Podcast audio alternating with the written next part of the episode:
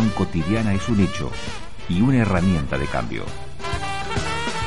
Conectate a este espacio virtual, un no lugar pero muy real, de representaciones colectivas en diálogo. Algo tan extraño como el agua que le inunda la mirada más allá de los recuerdos. Estás escuchando Algo que le crece desde el alma.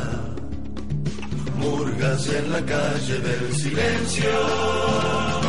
Algo que en el cuerpo le avisa. La llegada de un sentimiento Radio Acústica. y que brillará en su sonrisa.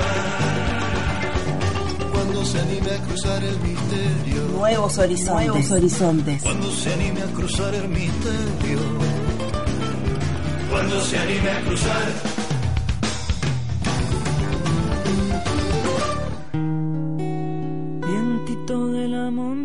Entre líneas, una invitación a la lectura. A veces, cuando se cierra el sol de los días, el sonido del agua llega desde una respiración de la infancia y nos salva. No extraña su suelo y déjale mi canción. ¿Es ahí donde quedaron las palabras? Encerradas en la luz de los frutales.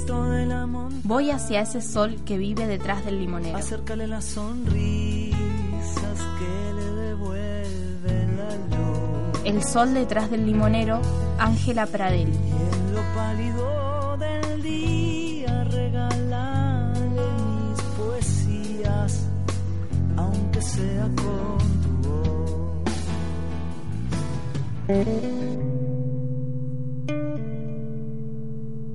thank you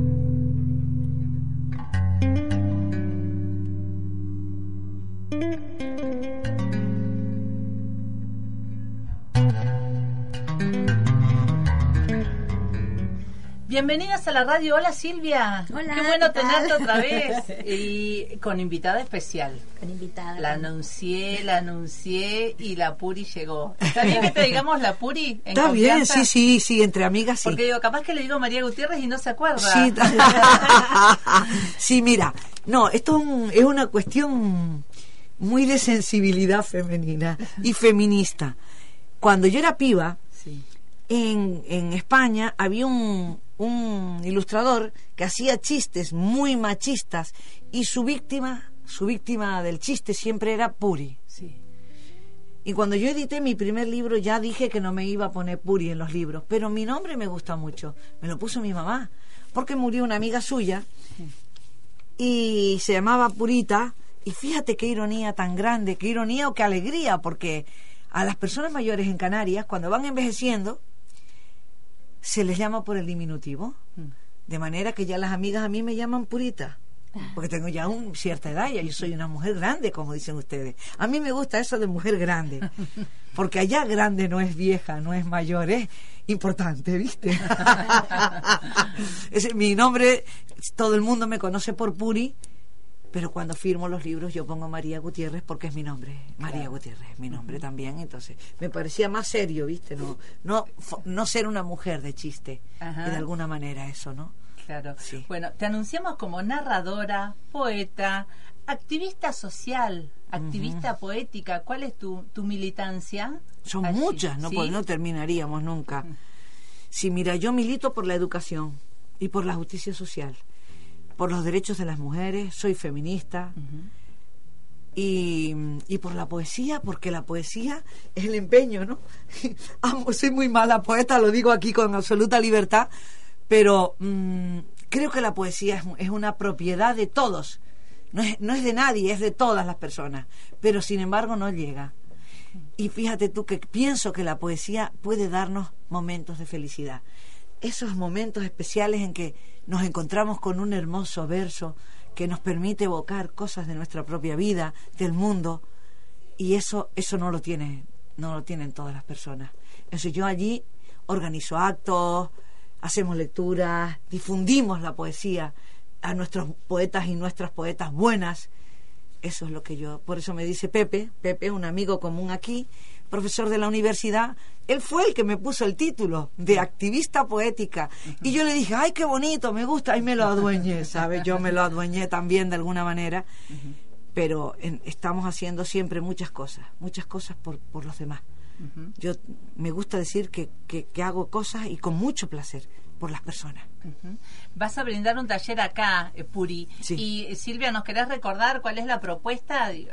Eh, Puri, Puri, que, les, que, que ¿Sí? están- Mm, ¿Tenés Sí. presente en los Mira, lugares? Todo? Una aproximación. Como viaja tanto. Claro. ahí No, yo el sitio sé que es en el Instituto de Arte, ¿viste? Yupa. Yupa, Yupa. en el Yupa. Pero es una aproximación al haiku de lo sagrado. Es que en Occidente manejamos y nos manejamos, leemos y escribimos un haiku que no es el haiku que a mí me interesa. Sea, es una propuesta diferente de haiku que en Japón supone casi el 70% de la producción. Y nosotros como somos como herederos de, y herederas de, de un haiku que ha sido tradu- mm, producto de traducciones, Occidental. sí, no solo occidental, sino producto de traducciones, de traducciones, fíjate que fueron los ingleses los primeros que empezaron a traducir haiku y que luego poetas que ponían de su propia cosecha en el texto, ¿viste? A la hora de traducir, pues ellos utilizaban los recursos que conocían. Igual del francés y luego finalmente al español. O sea que nosotros venimos recibiendo un haiku que está muy, muy manoseado, muy deteriorado en el sentido de lo que significa el espíritu del haiku, que es lo que vamos a trabajar en estas dos tardes aquí en, en el IUPA. Bueno, ¿es un haiku el oriental más sensible, espiritual? Sí, más es un, es ¿Cómo un, claro, eso es lo que me interesa a mí. El, es el haiku que vincula a los seres humanos con el mundo. A partir de un asombro. Fíjate que hasta la palabra asombro en poesía está manoseada, y repito la palabra, es decir, como es un tópico, casi ya. Sin embargo, para el haiku es fundamental. Si no hay asombro, si no hay ese estremecimiento emocional, no hay haiku. No hay haiku de lo sagrado. Luego eh, ahí el papel aguanta lo que tú le eches. Poemas de estructura haiku, todos los que tú quieras. Esto lo voy a decir esta tarde. Sí. Que me voy a repetir para las personas que me están escuchando. Eh, escribimos, ahí está Benedetti, que a mí hasta me da pudor decir esto, que tiene un libro completo haiku que no es haiku de lo sagrado. Es, son pequeños poemas más o menos atinados y bonitos o hermosos de cinco, siete y cinco sílabas, pero que no son haiku de lo sagrado. Es algo más, algo que va más allá, que es el- esa conexión, esa trascendentalidad de lo pequeño. Somos como cualquier otro elemento del universo, los seres humanos. Entender esto nos permite relacionarnos con el mundo de otra manera. Esa es la propuesta del haiku. Y eso es de lo que yo voy a hablar estas dos tardes. Claro. Serán dos jornadas entonces. El taller. Sí. Son dos jornadas, eh, las hacemos en eh, el Hotel de la Fundación, en la sala de convenciones del Instituto Universitario Patagónico de Artes, hoy y mañana de 6 a 8, con cupos eh, muy, eran limitados, bueno, se notó muchísima gente, así que eh, es tan generosa. Eh, Puri, que además de, de regalarlo, porque viene no es gratuito el taller, eh, es un obsequio que nos hace a la comunidad, la- te agradecemos muchísimo. Por favor. Eh, y abrió el cupo. No sé por qué tiene que contar esto. Pero es que ese es muy importante. Eh, bueno, el cupo eh, se desbordó y bueno, todos los que están anotados hasta hoy eh, van a poder hacerlo. Vamos a hacer un poco más grande la familia, nada, Sí. más, nada más que eso. Porque yo creo que podemos. El otro día hice un taller en Buenos Aires, en la, en la universidad, en 3 de febrero, que Sí. tienen una escuela de arte también allí. En, me convocaron las personas de la SADE, de la Sociedad Argentina de Autores. Y salió muy hermoso, salió muy bonito el taller, sí. Lo que me interesa es que la gente no se aburra fundamentalmente y que lo disfrutemos, que lo pasemos bien. Luego ya, si somos capaces de escribir o no, que yo creo que lo van a hacer, porque si vieras cómo escriben, también lo hicimos en un secundario en, en un barrio de Buenos Aires, y los chicos escriben hermosos haikus. La gente, si de verdad se pone en esa disposición, porque yo les voy a exigir unas determinadas condiciones, si se ponen en esa disposición pueden producir. Por eso hacemos el taller en dos bloques, Sí. para que en medio exista la posibilidad de escribir. Porque el haiku se vive, no se inventa, no se crea de la mente, no es un constructo in- intelectual, no es un pensamiento, ni es, es una vivencia. El de lo sagrado, el haiku, que a mí me interesa, Sí. y del que yo hablo. Luego hay otros, luego hay otros haikus, otros tipos, como filosóficos o eróticos, pero bueno, el, el erotismo japonés es muy, es muy, no tiene nada que ver con nosotros, ¿viste? Por ejemplo, que a una geisa se le caiga el kimono y se le vea el hombro, pues ya es erótico, ¿viste? En un, en un pequeño poema. Existen otros tipos de haiku, pero el de, el de mayor producción y el más importante es el de lo sagrado. Está llamado así. Y todo lo que yo voy a contar, quiero decirlo estos, en estas dos tardes en el Yupa, eh, lo he aprendido de mi maestro, que se llama Vicente Aya, y me gusta siempre nombrarlo, reconocerlo, para que las personas que lo quieran buscar en las redes o tal. Es un hibonólogo. Yo creo que, no, que en, en español no existe nadie que sepa de haiku como él. Es un gran maestro que ha, ha escrito más de 30 libros sobre el género, sabe y ha, traducido a los monjes clásicos, y es un hombre que sabe mucho y de él he aprendido yo. Qué bueno. Te- tengo algunos nombres que quiero que me cuentes de qué se trata. Integrás el, colectivo Arimaguada. Arimaguada. Arimaguada es ¿De un, qué cole- se trata? es un colectivo que comenzó vinculado al movimiento feminista, pero que luego es un, es un colectivo muy importante en Canarias y yo estoy orgullosa de pertenecer a ese colectivo. Lo que pasa es que ahora estamos un poco flojas. Sí. Flojas porque Anita pertenece conmigo. Anita es una amiga de Silvia también. Está, es, de las mujeres jóvenes del colectivo. Y digo que me siento orgullosa, aunque estoy aportando poco en estos últimos tiempos, ¿viste? Pero bueno, es muy importante, tenemos reconocimiento internacional. Ahora mismo los proyectos que se están desarrollando en la Escuela Pública de Navarra y del País Vasco han sido proyectos que han nacido en Arimaguada. Lo que pasa es que han sido adaptados luego. Tenemos material que se ha traducido en Uruguay. En el Uruguay utilizaron nuestro material, en Canadá, en Suecia también, en unas provincias. Entonces hemos trabajado mucho. Te conté antes que pa- mm, surgimos a finales de los 70 vinculadas al movimiento feminista.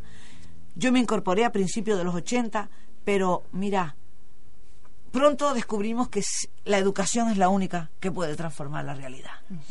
Entonces empezamos viendo que era necesario hablar de educación sexual, pero también hablar de educación afectiva y sexual integral, desde todos los aspectos del ser humano Sí. y desde todos los aspectos y desde todos los ámbitos sociales. Hay que incidir en eso. Pero no hemos tenido, en, en Canarias desarrollamos un programa muy importante público, en la escuela pública, hasta los años, hasta el 2004 o así, pero desapareció. Desapareció, lo suprimieron. Se cambia el gobierno, no consideran que esto es importante, han ido suprimiendo servicios y estamos bajo cero. Yo llego aquí, veo en, el, en, la, en la escuela pública argentina la educación sexual integral en las escuelas primarias. Sí. Y digo, esto no lo tenemos en Canarias, no existe esto en España. Están todavía con el miedo al demonio, ¿viste? Creen que creen que que potencian aspectos negativos que van a convertir a la sociedad en, en una, en una sociedad lujuriosa, por decirlo de una manera suave, que peca. El judeocristianismo nos ha hecho mucho daño. Ese, ese concepto del sexo sagrado Sí. ha hecho mucho daño a nuestra sociedad. De manera que entendemos el sexo distinto, los genitales di- distintos a la cabeza o a los brazos o a las piernas, a otra parte cualquiera del cuerpo. Entonces nosotras de- decimos que desde la educación es posible Claro. transformar la sociedad y que tenemos que considerar al sexo, la sexualidad como algo muy importante, que eh, a, eh, a la persona desde que nace hasta que se muere nos mediatiza porque está presente. No es la misma la sexualidad de las personas grandes que la sexualidad de niños y niñas, pero la sexualidad nos acompaña durante nuestra toda nuestra vida. Un aspecto tan importante en la vida de las personas no, puede no ser se trabaja, no puede estar claro. ajeno a la, a la educación, a la formación. No. Dice un, nuestro maestro Alfredo Grande que es, es, eh, consecuencia de la cultura represora. Tantos años de franquismo este, en, en España, bueno, es una, es una cicatriz muy importante, ¿no? Quizás también tenga relación con esto. Y en, y en cuanto a la educación sexual integral, que ya tiene más de 12 años en Argentina, también ha tenido sus trabas ¿eh? por parte de la sociedad. No lo he visto en casos claro. concretos. Esto, en este mes he visto casos concretos. Y vos muy, que muy estás al tanto claros. que me preguntabas y me contabas del pañuelo verde, está Sí. también eh, la agrupación de Salvemos las Dos Arima Vidas, que hacen ah, sí. también este, un lobby importante para que no no sea parte de, en, en Allá las igual. currículas la educación sexual integral. Exacto. Puri, y... mm, eh, Hay un movimiento, no quiero cambiar el tema Sí. porque me interesa mucho, quiero decir, quiero decir que es un problema que, que no es de Argentina ni de España. Nos enfrentamos las feministas a un problema global muy importante. Y digo, ¿por qué? Porque es un movimiento mundial Sí. que se mm, desmembra en brazos en distintas nacionalidades, pero que ejercen presión contra la libertad de las mujeres, contra el cuerpo, contra el cuerpo. están por el control del cuerpo de las mujeres, porque saben que es su último el último territorio que les queda por conquistar. Yo animo a que reflexionemos sobre esto y a que no nos dejemos conquistar por nadie las mujeres, a no- por quien queramos. que nos conquiste quien queramos. Dime. Hace un tiempito me con- nos contaba una mm, periodista, también investigadora de Buenos Aires, que ha escrito libros, que mm, ella eh, habla siempre de las docentes, dice, de las docentes del norte, que les, les ha ido a dar talleres, como la reivindicación de las metidas. Porque cuando daban los talleres de educación sexual integral en las escuelas, descubrieron muchos casos de violencia intrafamiliar, violencia física o de abusos y las, las madres se acercaban enojadas a la escuela y decían, ahí están las metidas, le decían a las, a las docentes que, Sí, sí, sí. bueno, trabajando estos temas, ¿no? Entonces Sí. ella dice, es, eh, la educación sexual integral también es una reivindicación de las metidas. Sí, hay que, hay que reivindicar también lo afectivo. Tenemos que, que ahí un poco educarnos en la afectividad también y en cómo nos relacionamos. No solamente son los aspectos más eh, fisiológicos o biológicos, también de, de, mm, de abusos, de malos tratos, que mira cómo salen. Salen continuamente. No tenemos ni idea, no, no tenemos ni idea de la cantidad de niños y niñas que son víctimas de abusos. No tenemos ni la más remota idea. Empiezan a salir, empiezan a salir casos. Pero digo que tenemos que este movimiento educativo tenemos que vincularlo a lo afectivo también, porque creemos que educándonos desde lo sexual y afectivo de una manera global, vamos a ser personas más felices, más íntegras, más felices, más felices y más satisfechas con nosotras mismas, con nuestros deseos, y vamos a respetar más los deseos de los otros. El problema, el gran problema, es que la sociedad nos ha educado para que nos apropiemos y seamos dueños para dar respuesta a los deseos de los demás. Y esto es lo que no, no es posible. Tenemos No, no, que cambiar de tercio. No, no, no, estoy mirando que hay estudiantes Ah. de comunicación que nos visitan en la radio. Hola. Es del Sí. secundario SEM 43, de aquí de la ciudad. Saludos. Tienen un programa Es muy después, importante que estén escuchando esto que Sí. decimos, pues, que mm, no tenemos el poder del deseo y del placer del otro. Cada persona, tenemos que aprender que cada persona es dueña de su propio deseo y de su placer. Nadie va a venir a resolvernos nuestro placer. Nadie nos va a dar nuestro placer. Somos nosotros, cada persona, la que tiene esa llave. Esa llave para desarrollarnos. Esto no lo podemos educar de ninguna manera si no es a través de un programa de este tipo. Puri, siempre le pedimos a las escritoras que nos visitan que nos lean parte de su obra. Silvia lo sabe muy bien porque ha sido invitada en varias oportunidades y nos ha leído momentos, fragmentos de sus libros, de sus microrelatos, de sus... Luego leemos alguna cosita corta. Bueno, ¿tenés a mano? ¿Querés compartirlo? Voy a leer un poema. Es muy malo, pero tengo ganas de leerlo ahora. Porque es. A ver si lo traje, porque esta es otra. Y, y Silvia, aprovecha a preguntarte, quienes se quieran acercar a partir de esta entrevista que escucharon en la radio, ¿lo pueden hacer al taller de, de Puri? ¿Tú ¿O ya este está libro? el cupo? Eh, El cupo está Cubierto. sobrepasado y Sí. cubierto. eh, estamos, sí, rozando, yo no sé si más de las 40 personas. Eh, no sé, a mirar de, de la puerta, Puri. es- Más de 40 son muchas porque Con vamos, micrófono, pero con bueno, sí micrófono con micrófono va a quedar. que- No, yo tengo una voz muy buena. Sí. Mira, hace años, muchos años, Nicanor Parra escribió un hermoso poema que se llama Yo soy el individuo. Ustedes lo pueden mirar en las redes y es Yo soy el individuo habla de cómo los individuos construyeron la sociedad. Y entonces yo quería dialogar con él y le escribí este poema que se llama Yo soy la mujer. No es un poema paradigma de la poesía moderna, pero es un, un- una respuesta, un, un diálogo con Nicanor. Y es el que voy a leer porque como venimos hablando de esto, prefiero leer este poema Bueno. y que ustedes me lo permiten. Sí, sí. Eh, miren, el, el poema de Nicanor, lo apunté aquí, se llama Soliloquio del individuo. Y yo lo he- mm, se llama Yo soy la mujer, este poema, y le he puesto una dedicatoria para todas las mujeres con mi afecto grande, porque ellas sostienen el mundo. Yo soy la mujer. Yo grabé la figura en la pared de las cavernas, descueré a las bestias y curtí sus pieles. Yo cocí la carne y la sequé para servirla en las noches frías del invierno. Cosí con los tendones y agujas de sus huesos el calzado de los padres de mis hijos, los guerreros que me forzaron, los valientes cazadores, los jefes de los clanes, los chamanes, los bufones. Yo soy la mujer.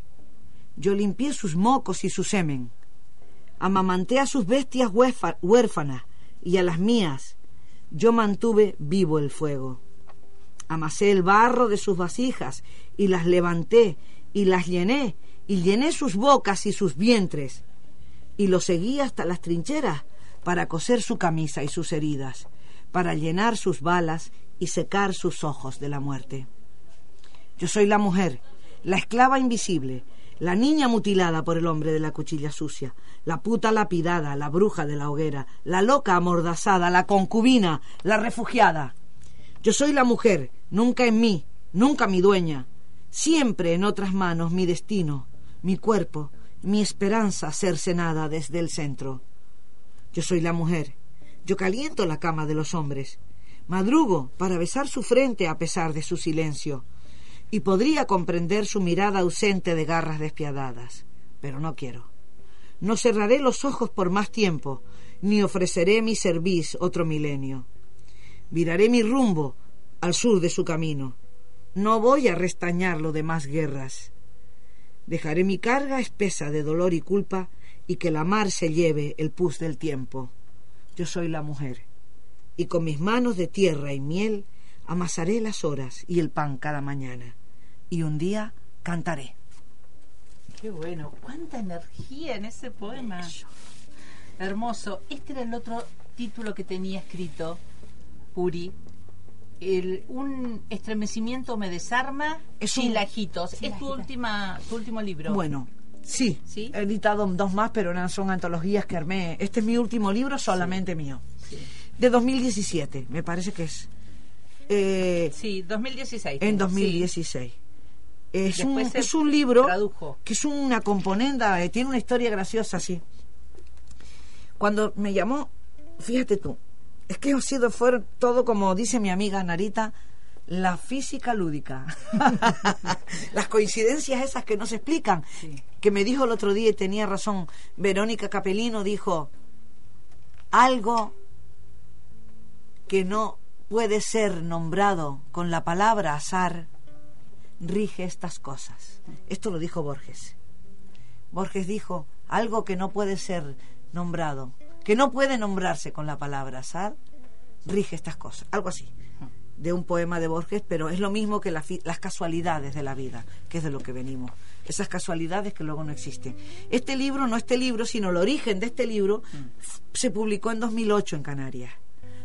Lo que pasa que luego una intérprete y traductora alemana, amiga, lo tradujo. Claro.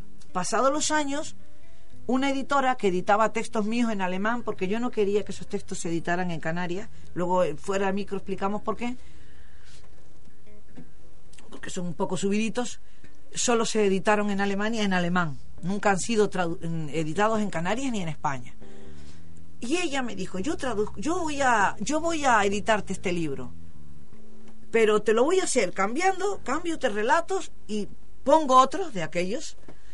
Y eh, pongo fotos. Y yo le dije, no, no, porque claro, en mi cabeza existaba aquel libro primero de 2008. Pero entonces mi hermana, que es sabia para las cosas de la vida, yo tengo una Melgi, que es muy sabia, me dijo, pero Puri, si es otro libro. ¿Viste? Se me abrió la cabeza. Y claro que es otro libro. Entonces la llamé y le dije, acepto, pero las fotos las pongo yo. Entonces incluí fotos de mi familia. Ah, y en Son blanco todas- y negro. En blanco y negro, muy, porque ella me dijo, es que a los alemanes cuando leen les gusta tener referencias del, del mundo del que se habla, ¿viste? Mi mamá, mi papá con mi abuela, mi familia de parranda en las fiestas de la Virgen allá, mi familia en la huerta, pues nosotras de niñas. Hay muchas fotos, pero muchas. Y, ¿ves? También en un paredón aquí mi familia, familias y amigos, vecinos, fotos que se hacían antiguamente, ¿viste? En los años que yo era piba. Incluso antes de nacer, porque hay fotos que son anteriores, Más a- antiguas, claro. más an- anteriores a nuestro nacimiento. Por ejemplo, aquí no habíamos nacido en este grupo. ¿Y quién está? Mucha gente, vecinos y mis tías, mis tíos. Aquí está mi hermano grande que es chiquitito, mis dos tías, mi papá. Bueno, mucha gente de mi barrio, sí. Fotos y que me gustaban y por eso las puse. Y quedó un libro precioso. Ella sustituyó algunos relatos que a ella no le gustaban porque dejaban mal a Alemania. Esto hay que decir que es verdad. Que son relatos micros, pequeños micros que hablan de algunas cosas que no agradan al lector alemán. Y mira, yo, a mí me da igual. Y, e introdujo siete u ocho relatos de esos que nunca habían sido publicados en España. Están aquí. Y aparecieron. Chilajitos, ¿qué es? Es una palabra de mi... Soy un poco taura de la baraja, ¿viste? Me gusta. A mí me gusta todo lo prohibido. Entonces... Soy lo prohibido. Como Sí. Ah, sí. Que anda con Serrat, Sabina por esa- acá, sí, por está por aquí a ver también. si me los tropiezo yo. Bueno, pues un juego a la baraja y hay un juego nuestro que tiene algún parecido al truco. Un parecido, pero familiar. ¿Se miente? Familiar lejano. Claro, Se se, miente. se miente y se reta al otro a que a, a, a, a envi- a envidar. Y los pequeñas, porque hay cartas en el nuestro juego, en el truco no, en nuestro juego hay cartas pequeñas que tienen cierto valor, del palo del alza. Entonces, un pequeño triunfo se llama chilajito. Y yo siempre digo que un chilajito puede ganar un envite, si está bien armado. ¿Sabes? Tú traes el juego para ti y en vida y puedes llevarte a la mesa. Entonces son un chilajo, un chilajito es una palabra de mi tierra y a mí me gusta utilizar las palabras de mi de, de nuestra modalidad lingüística, porque es una modalidad lingüística, ya ves, más similar a Argentina o a Cuba o a Venezuela o a Chile, Sí. a Colombia, Sí. que a, la, a cómo ha derivado el español de la península. Fíjate que Canarias está en una inter- ahí en un en medio del Atlántico, muy cercana a África, estamos a 100 kilómetros de la costa africana. Y tenemos influencia de América, de Europa y de África. Somos como un, un Mestizaje. sí, un crisol, te ibas a decir, eso es, mucho mestizaje tenemos, sí. Entonces, me gusta, me gusta con esta gran avalancha de la televisión y de los dibujos animados, que los chiquillos parece que son dibujos animados cuando hablan, ¿tú visto cómo hablan los chicos? Digo, no, no, no, no, Neutro. tenemos que reivindicar el habla de nuestra tierra, el habla de nuestros mayores, de mi abuela, de mi madre, tenemos que respetar eso. Entonces siempre utilizo alguna palabra. Y como estos eran pequeños relatos, ¿viste? Puse pequeños chilajitos. Se me ocurrió, digo, me gusta la palabra. Y pero luego ellos tomaron un verso del interior, un, un- fíjate que es un endecasílabo, en realidad no es un verso porque es un, un texto mm, que es una prosa poética, de donde lo han sacado. Un estremecimiento me desarma que para ellos suena muy bien en alemán. Yo no lo sé decir, por Claro. supuesto, pero suena muy bien. Y entonces se acabó siendo este pequeño libro que ves que viejo, porque es el que llevo a los viajes, que mm, bilingüe, español-alemán, Sí. con fotos antiguas de mi tierra. Resumido. Qué bueno. Nos quedes eh, para cerrar, este ya, estamos, ya estamos en tiempo No. de, de despedida. Bien. Porque nos están esperando. Ya los nuestras chicos, los jóvenes. Las maleducadas, mira. Bien. Un grupo. Las un- maleducadas. Las maleducadas. Están ahí. Esta noche vienen las bandurrias de allí, de Neuquén. Ah, mirá, bueno. Eh, una lectura de a, a tu elección de mm, Un estremecimiento me desarma, chilajitos. Ay, no sé cuál leerles. Ahora me pones en un brete. No, voy a ver si tengo marcado este. No, ya lo, lo borré. Gracias Silvia Esta es- por mira. acompañarnos. Purita, y este Un es... placer. absoluto. Voy a leer un texto que leí, bueno, no sé, para mi amiga Paloma, Bueno. que es invidente. Y le escribí este texto. Es pequeñito, así no nos demoramos. Iba a leer otro, pero no. En- yo siempre en los textos intento que haya un sentido, que camine hacia, hacia algún lugar. Y es un reto. Cada vez que escribo algo es como retar, retarme a mí misma. A ver si sale lo que yo realmente quiero. Eh, No sé si es el afecto que me mueve por Paloma, que es una amiga luchadora, es una mujer eh, batalladora, es la persona más buena que yo conozco. Y eh, digo que no sé si es el afecto, el amor de madre, pero yo tengo muy- mm, los textos con bastante, los vivo con bastante desapego. Y eso es muy bueno para mí. O espero que les guste. Bueno. Azul. El color azul es, paloma, llegar a casa cansadas y meter bajo el grifo las manos, sumergirnos en la mar y que la ola nos abrace, y abandonarnos al ímpetu del agua. Es el olor de la retama que buscas en primavera, la nariz de pispa besando tu mano. Azul es cuando leo para ti y saltamos del libro a Delibes, o a la edad de piedra, o a la cocina vasca cuando te observo leer con tus dedos, sentada en la arena, y la brisa te desordena el pelo. Compartir una manzana en la guagua del viaje que no acaba y que la boca se nos llene de azul. Hay azul en tu voz cuando cantas, cuando ríes, Paloma. Azul eres tú. Eso Qué se lo dediqué a mi amiga Paloma. Bueno, Gr- Gracias, Puri, De nada. por este tiempo de radio, por visitarnos, por leernos parte de tu, de tu obra eh, y bueno, por acercarte aquí a esta radio que es Antena Libre. Vamos a contar otra vez que Déjame hoy y mañana estás de taller. ¿Y después cómo sigue tu quiero viaje? decirle adiós. Bueno, yo ahora me, en Neuquén voy a disfrutar unos días también con las amigas de, de Chipoletti Sí. y de Centenario y, estaremos de comida, de cena, así, divirtiéndonos mucho. Y ya el lunes me voy a Rosario, porque hay una actividad ya que me interesa que se presenta una antología de poetas canarios y santafesinos. Ah, y vendrá al creo que vienen dos poetas una canaria que vive en Chile y un compañero joven que está en la antología también que son muy buenos poetas y yo si tengo la oportunidad de saludarlos voy a ir el lunes para Rosario si todo va bien y ya la próxima semana me voy a Canarias me vuelvo a mi casa que ya llevo un mes y dos semanas casi por aquí ya estás extrañando. no, ¿No? todavía no me han dado ganas. Pero a, a veces lo noto, ¿viste? A veces vengo porque vengo por dos meses o así. Y llega un momento que ya, yo ya me quiero ir. Llega un momento que me quiero ir para la casa. Pero es- no me ha ocurrido Estás aún. entretenida. Sí, no, no porque me aburra, es otro, es otra cosa. Bueno, saludos para todas las personas que me escuchan y muchos cariños. Gracias, Puri. A ustedes, a ustedes. Gracias Silvia por estar en, en, en este Entre Líneas. Silvia Sánchez también nos acompañó. Hacemos la última pausa del programa. 89.1 Y seguimos de pie cantando. Antena Libre.